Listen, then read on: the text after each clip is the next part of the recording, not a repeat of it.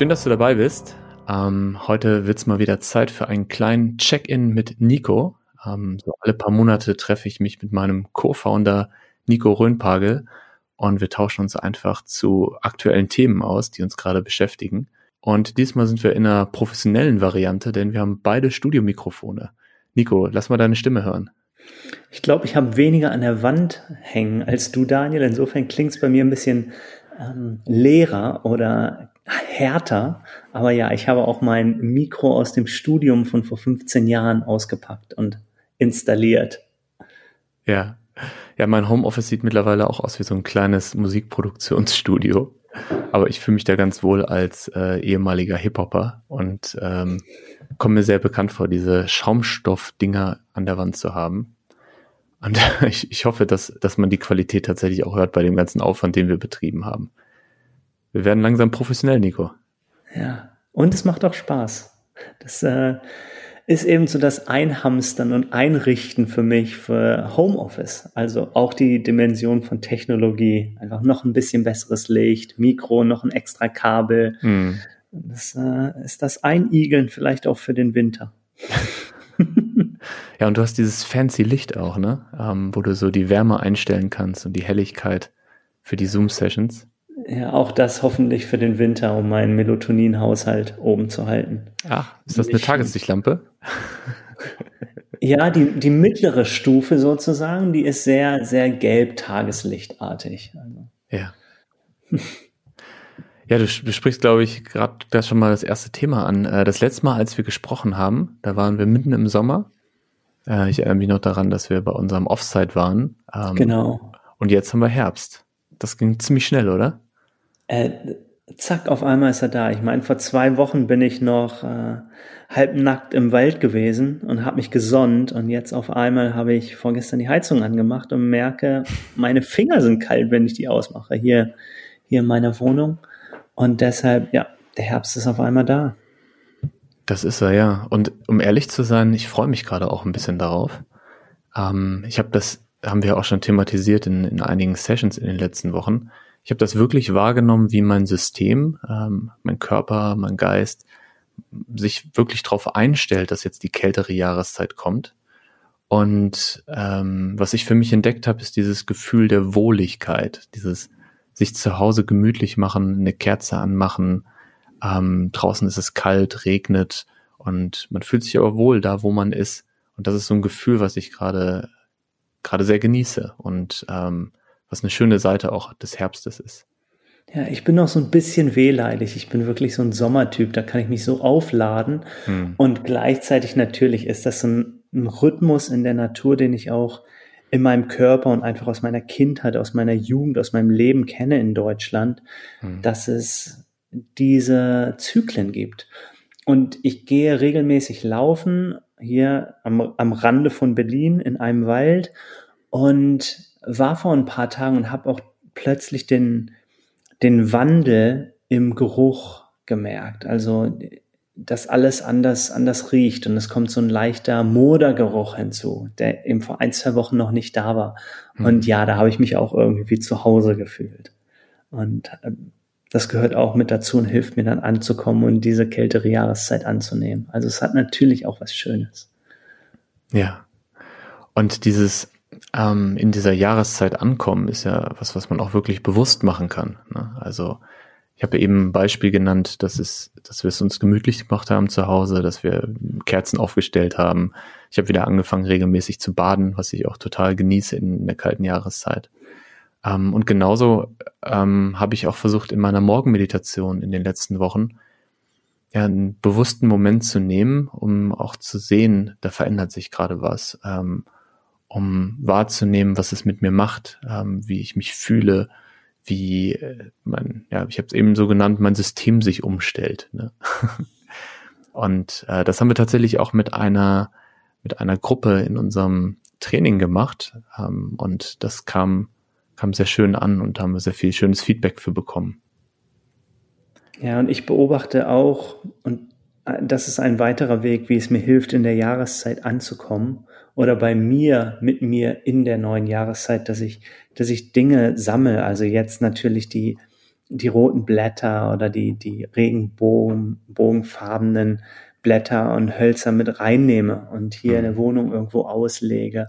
Und so wie jede Jahreszeit eben ihren eigenen Ausdruck hat. Also im Sommer sind es dann eher, eher Blumen oder, oder Knospen im Frühling, die ich mitbringe, sind es im Herbst jetzt einfach diese Herbstfarben. Mhm. Und die bringe ich dann so ein bisschen in die Wohnung und das ist, schafft auch irgendwie so, so einen Frieden für mich und, und auch so ein Feiern, also so in Richtung Mini-Ernte-Dankfest.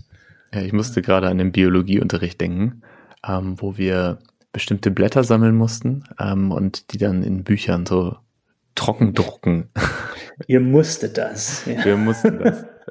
Du hast das freiwillig gemacht? Ich habe das freiwillig gemacht, ja. Ja, ich bin nun mal so ein ziemlich ästhetischer Mensch und insofern äh, ziehe ich da auch irgendwie Kraft raus, hm. zu sehen, dann, wie diese bunten Blätter sich verfärben. Und ich habe auch hier vorm, vorm Fenster so ein, ich glaube, es ist ein Ahorn, der so als erster sich mit verfärbt und feuerrot ist. Und gerade morgens scheint die Sonne so bis halb zehn in dem Winkel darauf. Es ist mhm. unglaublich, unglaublich kraftvoll, ästhetisch, energieschenkend für mich. Also mir zwischendurch auch erlauben, aus diesem, oh, ich will mich einziehen und ich gucke nur nach innen und bin drin, auch bewusst rauszugehen und zu feiern und die Schönheit der Natur auch zu dieser Jahreszeit zu feiern. Das, das hilft mir. Das stimmt, ja. Ja, ich genieße auch diese längeren ähm, Spaziergänge, ob jetzt im Wald oder hier in der Kastanienallee, einfach die Straßen lang zu gehen und ähm, ja, die, die Bäume zu sehen, wie sie die Farbe verändern, irgendwie wirkt alles anders, ne? Auch die, die Menschen, die ähm, wärmere Kleidung tragen und ähm, sich freuen, wenn sie einen heißen Kaffee oder Glühwein sind wir noch nicht, aber da kommen wir auch noch hin, aber die dann wirklich sich, äh, sich gemütlich machen, sich warm anziehen und äh, ja, wie, einfach verändert sich einfach alles um uns herum gerade. Das ist echt, echt spannend zu beobachten. Ja, und die Kastanienallee ist ja tatsächlich voller Kastanien, ne? Das ist tatsächlich ich, wahr, ja. ich hatte nämlich ein, ein Treffen äh, mit, einer, mit einer alten, ganz alten Jugendfreundin neulich. Und die hatte ich das letzte Mal vor einem halben Jahr gesehen und da waren wir auch auf der Kastanienallee und äh, die Bäume waren gerade in Blüte. Mhm. Da ist uns aufgefallen, dass es, dass es auf diesem riesen Abschnitt nur zwei Kastanienbäume gab, die rosa geblüht haben. Und jetzt haben wir uns wieder getroffen vor zwei Wochen und sie da, die Welt wurde beschenkt von Kastanien. Mhm. Ja, und es war genauso, so zwei Zyklen später. Das erste Ausstrecken der Bäume und jetzt das, das Loslassen und Beschenken. Ja. Und als wir unseren letzten Podcast gemacht haben, da saßen wir ja wirklich mitten in der Natur, am See. Und äh, ja, ich weiß noch dieses Gefühl, wie alles um uns herum, ähm, ja, es kamen Geräusche von Vögeln und der Wind in den Bäumen und äh, das ist schon echt nochmal was anderes als hier so mitten in der Stadt. Genau, da fällt mir übrigens ein, ähm, wir kriegen ja manchmal Feedback nach unseren Podcast-Folgen und ich habe mich mit einer äh, Weggefährtin unterhalten, die, ähm, ja, die mich darauf angesprochen hat, dass wir in der Folge ja darüber gesprochen haben, dass wir ziemlich platt sind und das war so kurz vor der Sommerpause und auch so erschöpft sind, auch körperlich richtig. Und sie hatte gefragt, ob das ein gutes Zeichen ist, was wir da senden, dass wir als, als Achtsamkeitscoaches auch an diesen Punkt kommen, wo wir merken, dass es einfach zu viel ist, dass es auch körperlich zu viel ist. Und ich fand das total spannenden, spannendes Feedback und dachte, dass äh, vielleicht ganz gut ist, das heute auch noch mal kurz zu besprechen. Also inwieweit äh, darf man auch als Achtsamkeitscoach so an seine Grenzen kommen und dann auch darüber sprechen? Finde ich ein, ein wichtiges Thema. Ja, super, dass du das aufnimmst, Daniel. Und ich glaube, wir können uns darüber viel austauschen. Ein ein erster Impuls, als du es gerade angesprochen hast, der mir dazu kam, war, ich glaube, es gibt, oder für mich beobachte ich in mir, es gibt verschiedene Arten von ähm, ausgelaugt sein, von, von platt sein, von Energie entleert sein. Mhm. Das ist einmal so ein so ein Sinn erfülltes, boah, ich habe alles gegeben und es war so bereichernd und es war so sinnstiftend und jetzt bin ich einfach nur durch und brauche Erholung. Hm. Versus, ähm, ich habe mich irg gegen irgendwas gewehrt, mir wurde irgendwas aufgezwungen, irgendeine Aufgabe, die ich nicht mache und die mich auslaugt. Ist für mich ein sehr anderes geplättet sein und energieleer sein, als wenn ich mich einfach so hingebe und so aus den Vollen schöpfe, also wo so, so Herz mit da ist. Mhm. Und ich habe das Gefühl gehabt, bei uns da vor x Monaten, vor ein paar Monaten, als wir in den Sommer eingecheckt haben ja, und Juli reflektiert das, haben, yes, da war das mehr so ein Gefühl, boah, ich bin platt, aber so erfüllt von Purpose. Wir haben so viel Gutes geschafft. Es ist so bereichernd und befriedigend auf eine Art und Weise. Ja, und ja, natürlich saugt mich das genauso aus. Aber es ist anders als ein, ich wehre mich dagegen. Ich bin in irgendeinem 9-to-5-Job, den ich eigentlich nicht mag und deshalb ausgebrannt bin. Ja. Ist natürlich auch eine Gefahr, ne? wenn diese innere, innere Motivation, dieses innere Feuer da ist, weil ich dann noch einen Schritt weiter gehe, weil es mich intern so antreibt. Aber das ist so eine, so eine Unterscheidung, die ich auch noch machen möchte. Ja. Und was da auch wichtig ist, ähm, was gerade sehr mit mir resoniert, ist, wir beide sind ja Menschen, die, wenn ihnen etwas wichtig ist, wenn sie auf etwas Lust haben, auch wirklich so all in gehen. Ne? Also ähm, es gibt ja bei mir zumindest, ich spreche mal für mich, es gibt ja für mich auch einen guten Grund, warum ich mich mit Achtsamkeit beschäftige, weil ich nämlich in meinem Leben immer wieder ähm, doch über meine Grenzen gegangen bin und äh, doch wieder noch mehr gemacht habe, als mir gut tut und als ich eigentlich ähm, die Ressourcen dafür habe. Und deshalb habe ich ja mit Achtsamkeit begonnen und habe mich ja damit beschäftigt, ähm, mehr Bewusstsein für meinen Körper, für mein Wohlbefinden zu bekommen und auch Tools zu lernen, um, um das auszusteuern und um ähm, wieder in meine Qualität zu kommen. Und äh, das heißt, als Coach für Achtsamkeit bin ich ja kein Mensch, der den ganzen Tag total tiefenentspannt ist und äh, nie über seine Grenzen geht, sondern im Gegenteil. Ich bin ja eher jemand, der oft über seine Grenzen gegangen ist und dem Achtsamkeit jetzt gerade dabei hilft, das in einem gesunden Rahmen zu machen. Und ja, äh, ja und so, so habe ich dich auch kennengelernt. Ja, und Achtsamkeit hat ja auch viel mit einfach Wahrnehmung, mit Selbstwahrnehmung, also Self-Awareness in dem Sinne zu tun. Mhm.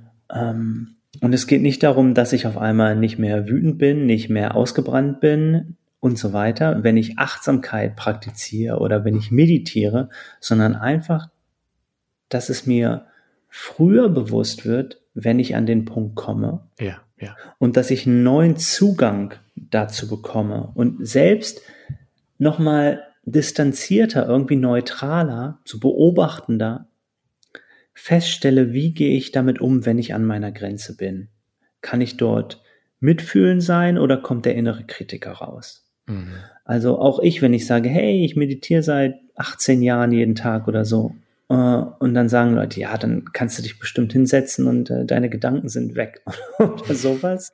Nein, hallo, es gibt Tage, da sind die Gedanken einfach nur wie ein Wasserfall und irgendwelche inneren Stimmen plärren und es, es braucht irgendwie 30, 40 Minuten, bis ich mich einigermaßen konzentrieren kann, ja, bis ich mich beruhigen kann. Also genau so wie am ersten Tag. Und insofern ist es auch so ein, so ein bisschen so ein Mysterium vielleicht, was wir hier lüften dürfen, mhm. dass, dass ich durch, durch Achtsamkeit oder durch lange Meditationspraxis auf einmal nicht mehr ausgebrannt bin oder auf, nicht, ja, oder aufhört zu denken oder irgendwie sowas. Mit Sicherheit ja, ja. nicht. Sondern ich verbinde mich noch tiefer, glaube ich, mit mir selbst. Ich spüre noch schneller und noch sensibler, wo ich gerade stehe, wie Dinge mich berühren. Ja. Ja, ich spreche auch immer davon, dass das Frühwarnsystem einfach noch ein bisschen sensibler eingestellt ist. Ähm, für mich war der, der Startschuss für meine, meine Suche nach dem Hier und Jetzt ja vor acht Jahren ein Hörsturz, den ich hatte. Und ähm, für mich ist es so, dass dieser Hörsturz, das war so, mein Körper hat einfach keinen anderen Weg mehr gefunden, um mir irgendwie zu signalisieren, dass das, was ich da tue, ungesund ist und mir nicht gut tut. Und mittlerweile merke ich das schon viel früher, also bevor ähm, ein Tinnitus kommt und bevor ich umkippe. Ich merke einfach schon in einem sehr frühen Stadium, dass da etwas ist, was mir nicht gut tut. Und ähm, auch da bin ich noch am Lernen und am, am Austarieren. Aber ich habe das Gefühl, also so wie du es gerade auch beschrieben hast, dass die Selbstwahrnehmung ähm, wächst und dass das nicht heißt, dass es einem automatisch besser geht, aber es hilft, dass man die Chance hat, frühzeitig die, die Bremse zu ziehen oder einen Gang runterzuschalten. Genau, das ist der nächste Schritt dann. Neben dieser äh, früheren Wahrnehmung ähm, habe ich dann ja auch mehr Tools zu agieren. Ja. Also die Bremse zu ziehen oder mir bewusst zu sagen, wow, jetzt kommt der innere Kritiker, irgendeine Stimme, die mich auch noch niedermacht und kann da selbst mitfühlender sein mir selbst gegenüber, kann mir die Badewanne gönnen, einen Spaziergang oder mich hinsetzen. Das Blätter sammeln. Ja, ganz genau.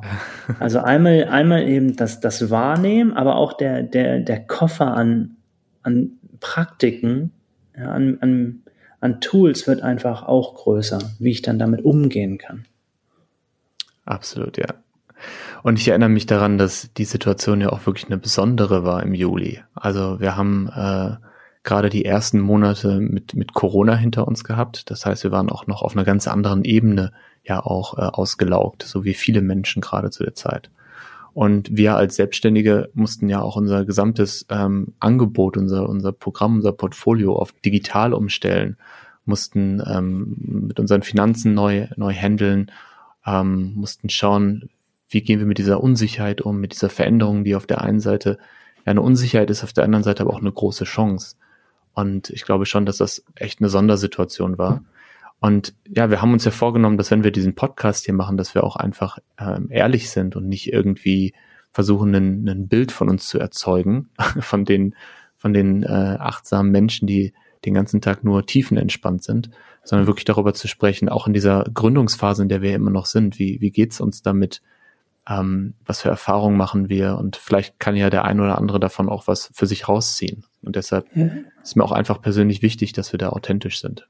Ja, und wenn wir ehrlich sind und nochmal reflektieren, diese Phase April bis Anfang Juli, vielleicht ist es auch so, Daniel, dass wir wirklich äh, dieser Angstwelle gefolgt sind. Dass mhm. wir zwar auch Möglichkeit hatten, äh, zu reflektieren und innezuhalten, auch unterstützt durch unsere Praxis und, und Freundschaft und Netzwerk, aber dass wir auch so ein bisschen Panik vielleicht hatten. So, uh, wie geht's jetzt weiter? Wie können wir überleben? Wir sind gerade in der Gründung und jetzt bricht das alles weg. Wir müssen jetzt machen. Wir müssen jetzt tun. Wir müssen jetzt Neues entwickeln. Mhm.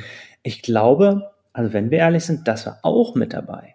Ich glaube nicht, dass uns das komplett dominiert hat, dass wir nur in so einem Angst-Überlebensmodus gehandelt haben, aber das war, war sicherlich auch mit dabei, ja, dass wir, dass wir in diesen Modus gegangen sind und, und so ein bisschen geguckt haben, okay, was machen die anderen? Ja, auf, auf Online umstellen und haben das so als Weg gesehen. Ähm, vielleicht hätte es aber auch noch ganz andere Wege gegeben. Mhm. Ja, das stimme ich dir zu. Und das ist einmal die Verunsicherung, die Angst, die ich in mir selber gespürt habe und vielleicht aber auch ein bisschen diese kollektive Angst. Und mit kollektiv meine ich jetzt, dass einem im Alltag ganz viel Unsicherheit begegnet. Also ich weiß, dass ich in der Anfangszeit von Corona jeden Abend äh, Fernsehen geguckt habe und mindestens drei, vier Mal am Tag nochmal auf die News. Und die ganze Zeit bekommst du mit, Wirtschaft ist verunsichert, Politiker sind verunsichert, ähm, Menschen sind verunsichert. Und das hat bestimmt uns auch ein bisschen angesteckt. Und ähm, ja, so im Nachhinein, in der Reflexion sehe ich das auch. Und in dem Moment, in dem man aber in dieser Situation ist, ist einem das vielleicht gar nicht so bewusst. Das ist immer so ein Phänomen, ne? dass wenn man später drauf guckt auf eine Situation, dass sie einem doch nochmal ein bisschen anders erscheint als in dem Moment, in dem man drin ist.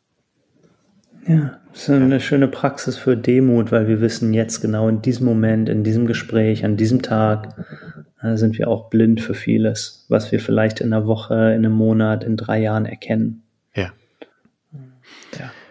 Und ich bin ja im Moment auch in, in einer Situation, wir haben da zu zweit schon mal drüber gesprochen, ähm, in der ich diese Unsicherheit, die man als Selbstständiger hat, auch nochmal ganz intensiv merke.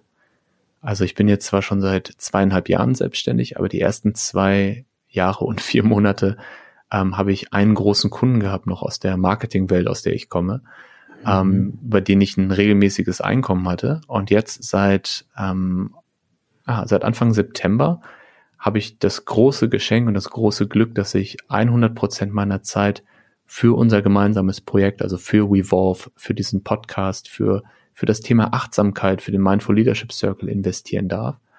Und das macht mich total glücklich und gleichzeitig merke ich aber, dass dieser monatliche ähm, Check, der jetzt nicht mehr da ist, sondern jetzt ist es immer projektbasiert, dass der doch äh, noch ein bisschen Ruhe in mein System gebracht hatte die ersten zwei Jahre.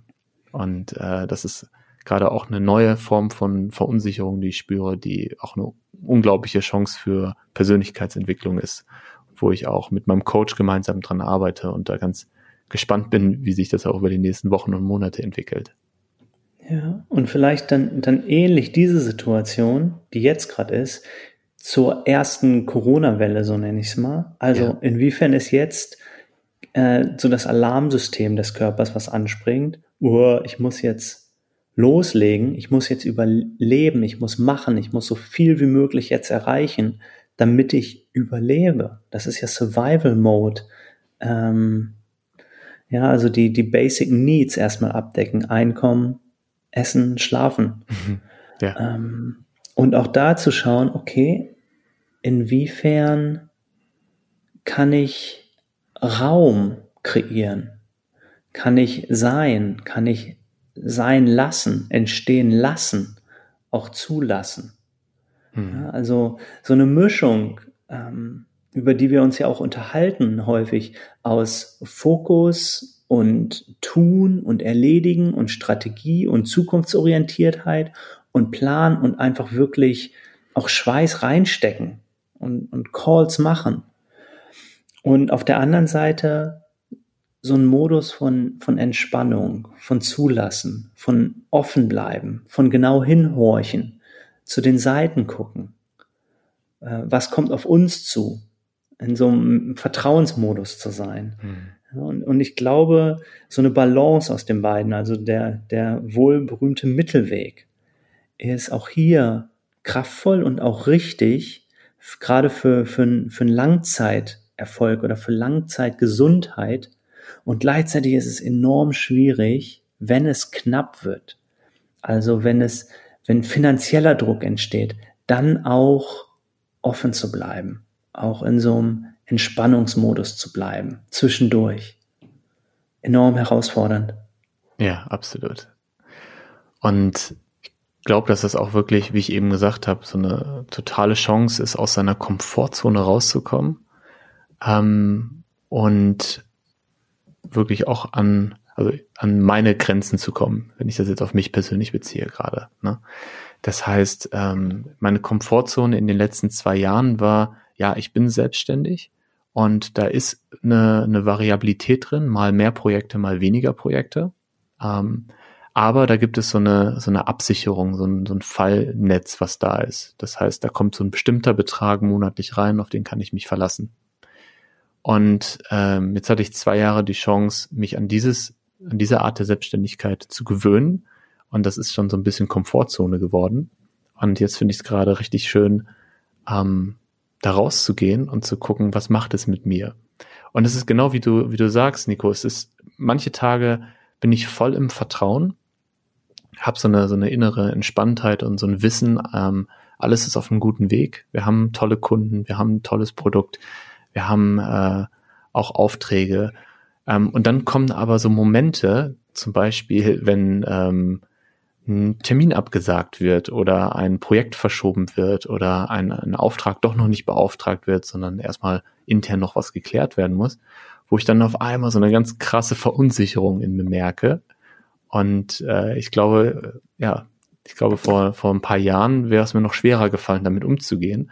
Und jetzt kann ich diese Verunsicherung wahrnehmen, ähm, sie auch wertschätzen, weil da, genau wie du sagst, Survival-Modus, das ist ja, da ist ja ein System, was dann anspringt, was mir helfen möchte. Und dann aber bewusst die Entscheidung zu treffen, das ist jetzt okay so. Und ähm, zur richtigen Zeit kommen die richtigen Projekte. Und die Zeit, die ich jetzt gewonnen habe, weil das Projekt jetzt gerade noch nicht kommt, die kann ich äh, gut investieren in, in zum Beispiel eine neue Podcast-Folge, auf die ich total Lust habe.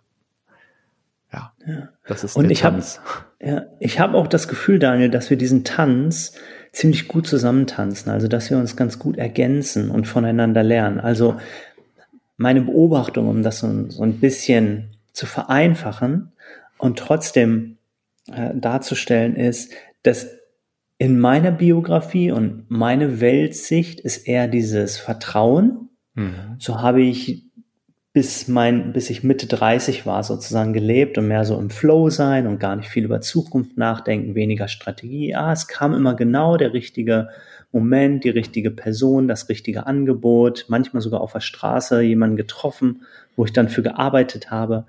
Ähm, solche Dinge, so lief irgendwie mein ganzes Leben. Und während wir jetzt so seit zwei, drei Jahren intensiver zusammenarbeiten, habe ich viel gelernt über über Strategie, über strukturelles, zukunftsorientiertes Arbeiten, was mir total hilft und wo ich merke, wie wichtig das ist und was ich da auch für einen Lack hatte bis jetzt. Und ich habe das Gefühl, bei dir ist es ein bisschen anders. Mhm. Ja, also ja. in den Unternehmen und in den Welten, wo du vorher unterwegs warst, bevor wir uns kennengelernt haben, ging es sogar sehr stark um, um Planung und so eine Zukunftsorientiertheit. Und da hatte gerade in den, in den Startups und Unternehmen Raum für einfach Sein und Zulassen und Unplanbarkeit nicht so viel Raum. Und du ähm, gehst, bist jetzt ein bisschen mehr offen für, okay, ich probiere auch mal, wie sich das anfühlt, in diesem Raum des Nichtwissens zu sein. Lehnst dich also ein bisschen mehr in die Richtung und ich lehne mich ein bisschen mehr in die andere Richtung und äh, versuche auch zu verstehen und zu planen. Und ich finde, da sind wir irgendwie ganz, ganz komplementär und tanzen so in der Mitte äh, ganz gut zusammen. Aber du bringst mehr das aus der einen Richtung und ich mehr aus der anderen. Und dann erinnern wir uns manchmal auch, wenn wir überkippen, mhm. wenn es zu viel wird oder so. Das ist ganz schön. Da bin ich ziemlich dankbar für. Ja, das sehe ich auch so.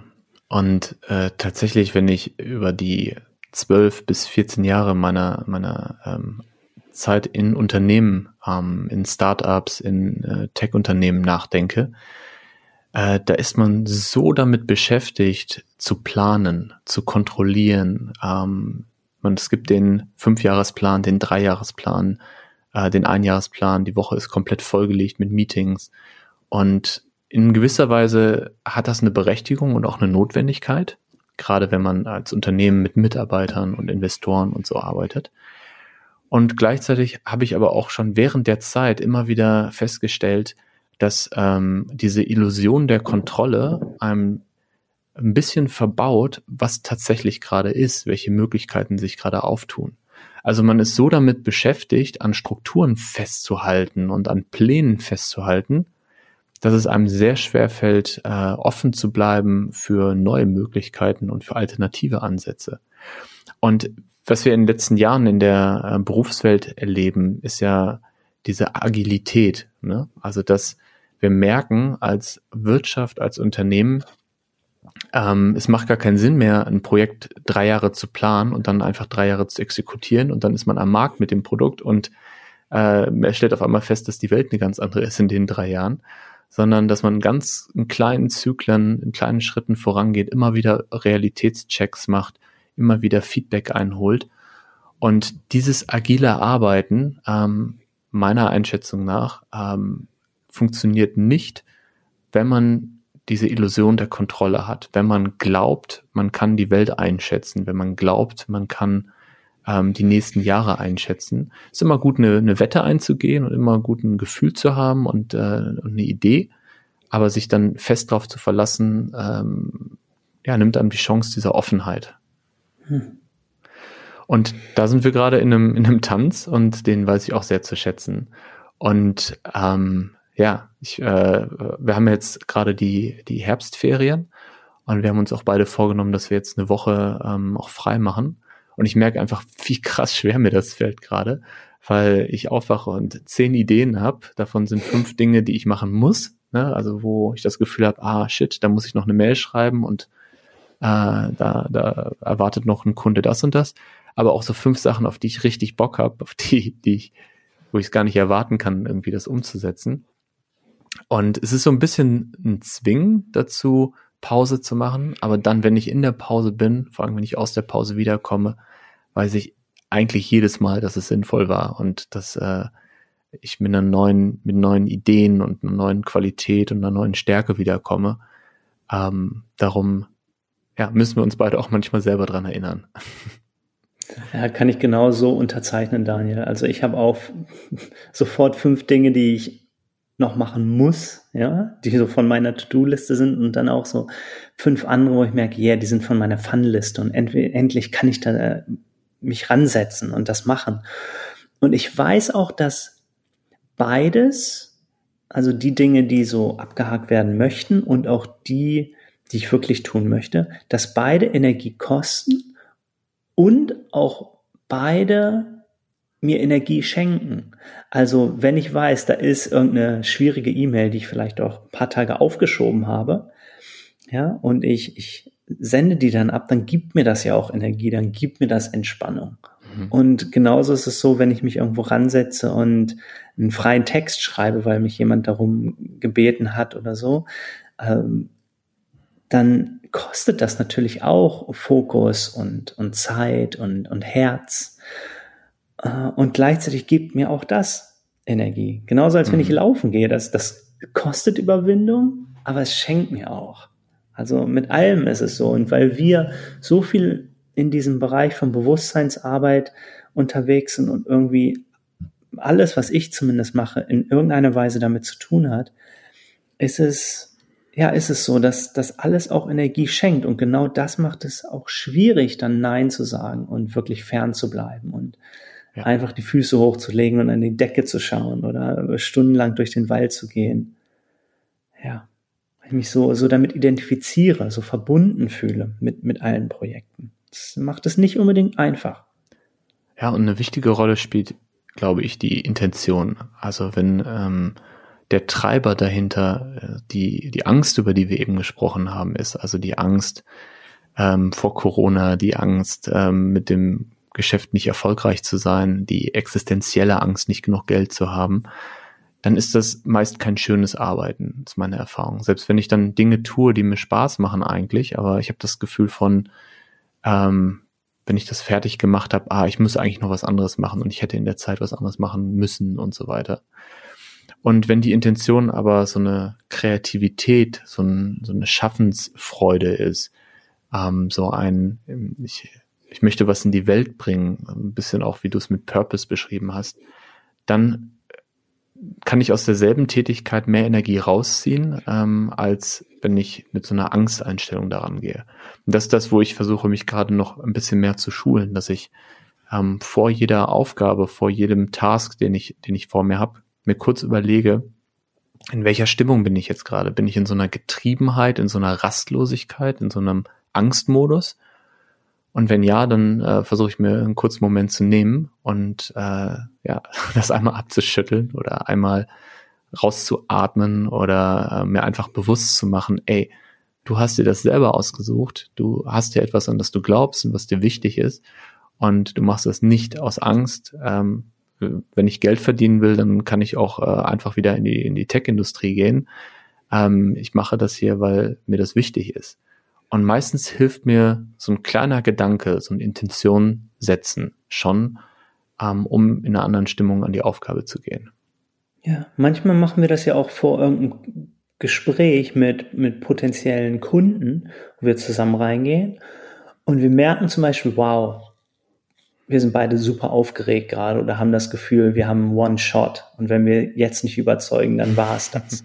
Und dann sagen wir uns, das haben wir schon ein paar Mal gemacht, ähm, okay, was ist, wenn wir einfach authentisch sind, wenn wir sagen, wir haben nichts zu verlieren, wenn wir sagen, wir wollen uns nicht verstellen, sondern wir wollen bold sein, weil entweder die nehmen uns so, wie wir sind und wir wissen, in dem, was wir anbieten, sind wir gut, oder wenn es nicht klappt, ja, dann ist es auch gut so, dann wollen wir auch gar nicht mit denen zusammenarbeiten. Also, dass diese Angst, dass wir erfolgreich sein müssen, dass die uns mögen müssen, dass die uns wollen, das, das verstellt uns dann vielleicht auch. Und da hatten wir es schon ein paar Mal, wo wir gesagt haben, weißt du was, lass uns einfach mal ein bisschen bold sein und nicht nach deren Mund reden, sondern wirklich äh, herzlich und authentisch da sein. Also ähnlich auch in dem, in dem Gespräch, was wir gestern hatten, wo Namen einfach gesagt haben, hey, lass uns einfach mal sein und bold sein. Und was sich dann entfaltet hat, war einfach schön. War einfach super schön, weil wir nicht mit einer Angst hm. reingegangen sind. Ich bezeichne das, was, was du gerade beschreibst, immer so als needy. Ne? Also in dem Moment, wo ich beim Kundengespräch oder auch, ähm, wenn ich mich an, an Dates erinnere, in so einer Haltung bin von, ich brauche dieses Projekt jetzt unbedingt ähm, oder äh, wenn, wenn, wenn der Kunde das jetzt absagt, dann äh, erreiche ich meine Ziele nicht und dann ähm, verliere ich mein Selbstverständnis als, als erfolgreicher Coach oder als erfolgreicher Gründer. Also sobald man in so einem Modus ist, spürt der Gegenüber das ja auch. Ja, das heißt, äh, du hast es jetzt als bold bezeichnet. Ähm, ich würde einfach sagen, wenn man nicht mehr needy ist, jetzt haben wir auch zwei schöne englische Wörter hier drin, oder? Wie kann man das denn auf Deutsch übersetzen? Ähm, bold im Sinne von hm, mutig, mutig und authentisch. Ja. ja. Mhm. Und needy im Sinne von. Ja, so bedürftig, ne? So. Ja. Mhm.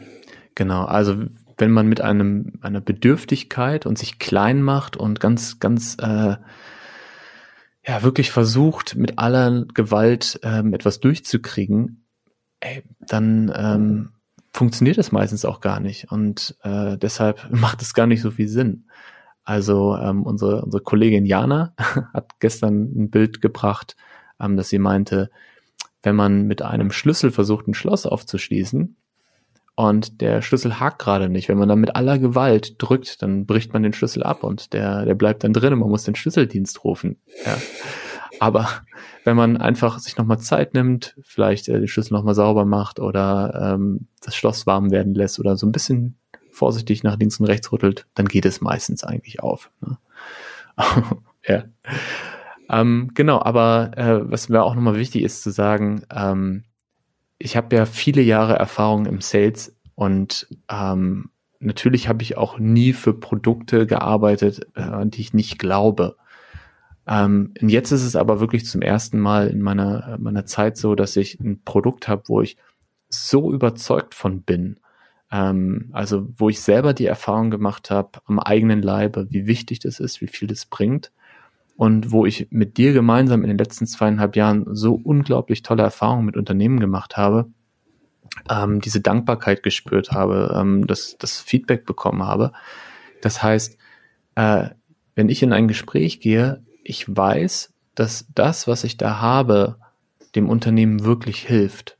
Und ich brauche gar nicht mich in irgendeine Stimmung zu bringen oder mir irgendwelche Sales-Strategien vorher durchzulesen oder ähm, mit zu überlegen, wie kann ich den Kunden jetzt am besten gewinnen, sondern ich weiß, dass ähm, ja, dass wenn ich authentisch und ehrlich und mutig bin, ähm, ja, dass, dass das schon das beste Argument ist. Ja, sehr schön. Das bringt bei mir auch so ein so ein Bewusstsein dafür hervor, dass wir einfach ein Produkt anbieten, wo es um Menschlichkeit geht. Also natürlich bei Mindful Leadership Programm geht es auch darum, effektiver zu arbeiten als Individuum, als Team, als Company. Uns ist aber, wie wir immer betonen, auch sehr wichtig, dass es eigentlich um, um, um Ethik geht, dass es um Kommunikation, um Co-Creation, um Well-Being, um Kultur und so weiter geht. Und unsere Kontaktpersonen in Unternehmen geht es meistens auch neben Effizienz auch um Menschlichkeit. Und die sehen, hey, es ist uns wirklich wichtig, an unserer Kultur zu arbeiten. Und insofern ist, finde ich, auch in, in der Begegnung mit unseren, mit unseren Kunden und, und Potenziellen häufig gleich eingebaut, so eine gewisse menschliche Sprache, dass wir gar nicht nur über Zahlen sprechen, sondern wo wir auch spüren, auch denen liegt am Herzen, ja. dass es den Menschen gut geht. Und das ist auch so eine Ebene, wo wir uns dann häufig verbinden. Also ich hatte das gerade, äh, vorgestern war es in, in einem Gespräch, wo mir eine anvertraut hat, äh, eine, eine Senior HR Person von einem sehr großen Unternehmen, wow, wir haben gerade die, das Update bekommen, dass wir wahrscheinlich bis Juni 21 äh, im Homeoffice sein werden, wo sich gerade vor zwei Wochen äh, der Lockdown bei denen wieder gelöst hatte und sie gerade die Offices wieder geöffnet haben. Und da habe ich wirklich in ihrer Stimme gespürt, dass sie so ein bisschen Angst davor hat. Ein bisschen verzweifelt, weil bis jetzt hat die interne Kultur gehalten, dieses halbe Jahr. Aber jetzt nochmal so ein halbes Jahr, da habe ich bei ihr wahrgenommen, Da hat sie, da hat sie Angst vor gehabt. Wie bekommen wir mhm. das hin? Und dann kommen wir und wir sind nicht unbedingt die, die sagen, hey, wir bieten euch jetzt ein Produkt und dann seid ihr erfolgreich, sondern ich hatte das Gefühl, wirklich mit ihr so auf so einer menschlichen Ebene zu kommunizieren, so dass wir gemeinsam spüren und überlegen, okay, wie können wir vielleicht was zusammen entwickeln, was euch als Unternehmen unterstützt. Ja, um, um so Kultur, um Menschlichkeit aufrechtzuerhalten. Ja. Ich finde das Thema, was du gerade ansprichst, ähm, das Thema Homeoffice, äh, gerade wirklich, wirklich relevant Du weißt ja, ich habe gerade ein Interview gegeben für die Internet World, ähm, Podcast. Mhm. Und ähm, auch in den Gesprächen, die wir bei den letzten Tagen haben, war das ja immer wieder Thema. Und so wie du es gerade beschrieben hast, vielleicht auch nochmal in meinen Worten, ähm, wir haben jetzt das erste halbe Jahr überstanden, ähm, wo die Unternehmen erst ganz ähm, erschrocken und ganz schnell äh, handeln mussten, es dann so eine erste Phase des, des Zusammenhalts in den meisten Unternehmen auch gab. Jetzt im Sommer wir das Gefühl hatten, wir können wieder Schritt für Schritt zurück und es, es lockert sich gerade wieder. Und jetzt auf einmal feststellen, äh, wir haben heute den Tag mit den höchsten Corona-Zahlen seit Ausbruch. Ähm, und wir kriegen wieder strengere Restriktionen. In Berlin gibt es jetzt seit ein paar Tagen ähm, die Regel, dass man abends ab 23 Uhr ähm, nicht mehr in Restaurants und Bars gehen darf, ähm, auch nur noch mit einer bestimmten Anzahl von Personen sich aufhalten darf. Also was ich sagen möchte ist, es wird jetzt wieder restriktiver. Ähm, es, wir können uns darauf einstellen, dass die Unternehmen ähm, bis mindestens im Frühjahr nächsten Jahres wieder ins Homeoffice gehen. Und das heißt, dass das, was wir jetzt im Frühling und Sommer erlebt haben, wir jetzt im Herbst und Winter erleben. Und das wird wirklich hart. Das wird wirklich schwierig. Und einer unserer Kunden hat ähm, in einem Gespräch diese Woche gesagt, ähm, bisher hat unsere Kultur, die bestehende Kultur, hat das aufrechterhalten, so dass wir selbst im Homeoffice immer noch eine Verbindung haben, immer noch eine gleiche Vision, gleiche Idee. Aber wie sieht das jetzt im nächsten halben Jahr aus? Also können wir davon nähren, von dem, was wir aufgebaut haben? Ähm, und sein Fazit, da mussten wir gar nichts zu sagen, sein Fazit war, nein, können wir nicht. Wir müssen jetzt daran arbeiten, dass wir auch mit Remote Work und auch im Homeoffice eine, eine neue Kultur aufbauen und die bestehende Kultur bestärken, aber auch neue Elemente mit reinbringen. Das ist mir einfach gerade wichtig zu sagen, weil ähm, die, ich glaube, das erste halbe Jahr haben viele Unternehmen gut manövriert, ähm, können da auch, auch ja, stolz oder glücklich drüber sein. Aber was jetzt vor uns liegt, ist nochmal ein ganzes Stück Arbeit und äh, die Motivation der ersten Wochen und Monate bei, bei Mitarbeitern ähm, ja, die, die muss jetzt nochmal neu gewonnen werden und, und, hart erkämpft werden. Ich habe vor, vor ein paar Tagen eine, eine Studie gelesen. Das war von einer äh, großen Versicherung in Deutschland. Und das war die oder ist die, die größte Studie zu, zu Corona und Homeoffice-Situation, mhm. wo ich weiß nicht genau, äh, 10.000 Leute mitgemacht haben oder so also repräsentativ. Die wurde aber schon, ich glaube, Ende Mai oder Juni abgeschlossen. Es hat nur bis jetzt gedauert, bis die ganzen Ergebnisse veröffentlicht wurden. Und dort kam raus, dass die meisten Leute, die meisten Mitarbeiter von Unternehmen dankbar sind für Homeoffice und es bevorzugen. Die hm. einzige Gruppe, für die es schwieriger war, war mit jüngeren Kindern und Teenagern. Aber alle anderen finden es besser und wünschen sich auch in Zukunft viel Homeoffice zu machen. Mhm. Ja? Und das war aber auch eben diese erste Phase, wie du gerade gesagt hast, so die ersten drei, vier vielleicht Monate. Und jetzt ist das nochmal was anderes, wenn es darum geht, okay, wie können wir an unserer Kultur weiterarbeiten? Es geht nicht nur darum, dass ich, dass ich happy alleine zu Hause bin und Vorteile des Homeoffices habe, die es auch gibt, na klar. Mhm. Aber wir nicht vergessen dürfen, dass es auch wichtig ist, weiter an der Kultur zu arbeiten. Und Kultur entsteht ja genau in dem Ganzen dazwischen. Also die Gespräche auf dem Flur, äh, die Weihnachtsfeiern in Person, wo sich verkleidet wird, zusammen Kuchen essen und alles das, das, dieses wirklich das menschliche, menschliche. Da entsteht ja viel Kultur.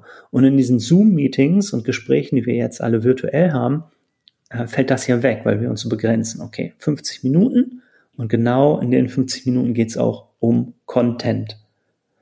Und es ist wenig Zeit, um an uns, an unserer Begegnung als Menschen zu arbeiten. Ja, ja. Und deshalb braucht es dafür wirklich Raum. Und das darf nicht unterschätzt werden, glaube ich. Deshalb, wie du sagst, ist es wichtig, das aufzunehmen, ins Bewusstsein zu bringen. Wie können wir an unserer Kultur weiterarbeiten, die aufrechterhalten in diesen Zeiten? Ja.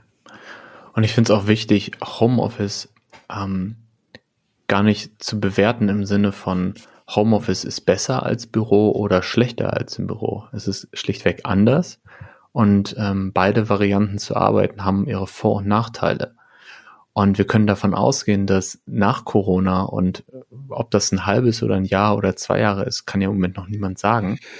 Aber ähm, wir können davon ausgehen, dass es danach eine neue Normalität gibt, in der Homeoffice ein wichtiger Bestandteil ist. Und jetzt haben wir die Möglichkeit, ähm, uns selbst zu fragen, wie wollen wir eigentlich im Homeoffice arbeiten? Wie wollen wir als Unternehmen eigentlich arbeiten? Und dann auch die, äh, die Richtung dazu einzuschlagen. Ich glaube, dass viele einfach erstmal so weitergemacht haben wie bisher, nur dass sie halt zu Hause saßen. Und jetzt aber der Moment ist, wo wirklich ein Switch stattfinden muss. Also ein Phänomen, was ich zum Beispiel beobachte, das haben mir wirklich viele bestätigt, das habe ich auch äh, in, in meiner letzten Podcast-Folge erwähnt, ein Phänomen ist, dass ähm, ja man ja bisher immer zur Arbeit äh, gependelt ist oder gefahren ist und dass das so am Tag boah, in guten Fällen eine halbe Stunde, in meisten Fällen eine Stunde bis zwei Stunden ist. Also ich bin ungefähr zwei Stunden unterwegs mit Hin- und Rückfahrt ähm, und diese zwei Stunden, das sind ja in der Woche zehn Stunden, ne, die sind einfach jetzt da. Also die kann ich jetzt nutzen. Und was machen die Menschen in diesen Stunden?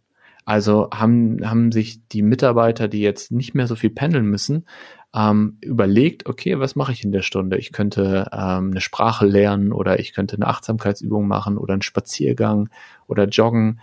Äh, die meisten sind automatisch dazu übergegangen, ähm, dass sie noch mehr Meetings haben, noch länger arbeiten. Also wenn ich früher um 8 Uhr aus dem Haus gegangen bin und war um 9 Uhr im Büro, dann bin ich jetzt um 8 Uhr fertig und sitze vielleicht Viertel nach acht am, am Schreibtisch und um halb neun gehen die ersten Calls los. Und auch das meine ich gar nicht wertend. Ähm, was ich halt, äh, wofür ich nur alle anregen möchte, ist, ähm, einmal die Frage zu, zu stellen, möchte ich das so haben? Wenn ich das so haben möchte, ist das super. Aber das ist jetzt eine Chance, diese neuen Routinen zu entwickeln. Das ist eine Chance, das bestehende System zu hinterfragen und ein neues System aufzubauen. Und es wäre schade, wenn wir diese, diese Chance jetzt nicht nutzen und dann in ein, zwei Jahren merken, ey, uns geht's richtig schlecht, weil wir den ganzen Tag vom Bildschirm sitzen, weil wir kaum noch soziale Kontakte haben, weil wir kaum Bewegung haben. Ähm, hier ein guter gemeinsamer Bekannter von uns äh, ist jetzt im Krankenhaus gerade, weil er seit einem halben Jahr ähm, am Küchentisch sitzt zum Arbeiten und jetzt so Rückenprobleme hatte, dass er äh, jetzt für ein paar Wochen krankgeschrieben ist. Und auch da, das ist einfach kein Einzelfall. Ne? Das ist äh, etwas, was in der Natur der Dinge liegt und wo wir uns jetzt mit beschäftigen müssen. Ich merke, wie das für mich ein emotionales Thema ist gerade, weil äh, ja, das einfach so unterschätzt wird. Hm. Ja, damit, damit enden wir vielleicht mit der, einer der schwierigsten Dinge der Welt, nämlich positive neue Routinen zu entwickeln.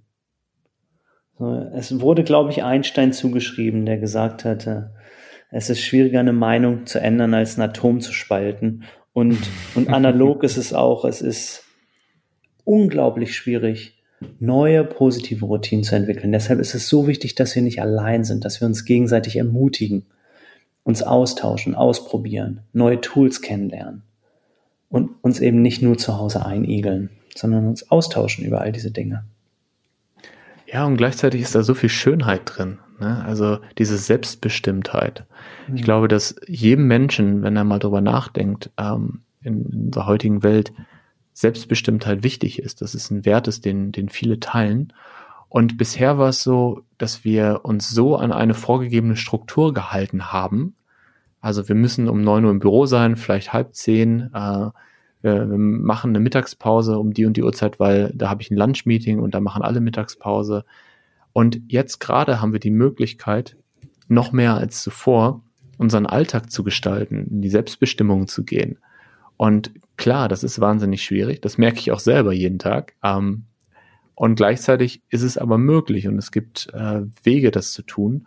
Und deshalb wäre, wenn du von Schlusswort sprichst, ich fände es eher schön, ähm, da so eine, ja, die Schönheit auch darin zu sehen, die Chance auch darin zu sehen, noch selbstbestimmter zu sein, wie auf einem weißen Blatt sich zu überlegen, okay, die neue Realität fängt jetzt gerade an, die neue Normalität.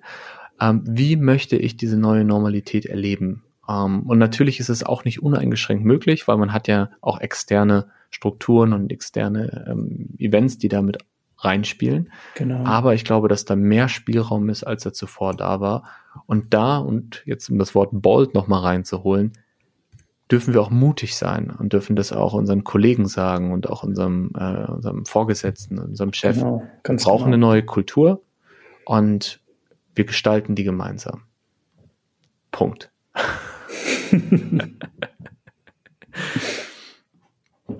ja, ähm, Fällt dir noch was ein dazu, Nico? Hey, ich könnte da eine ganze Pandoras Box aufmachen an dieser Stelle.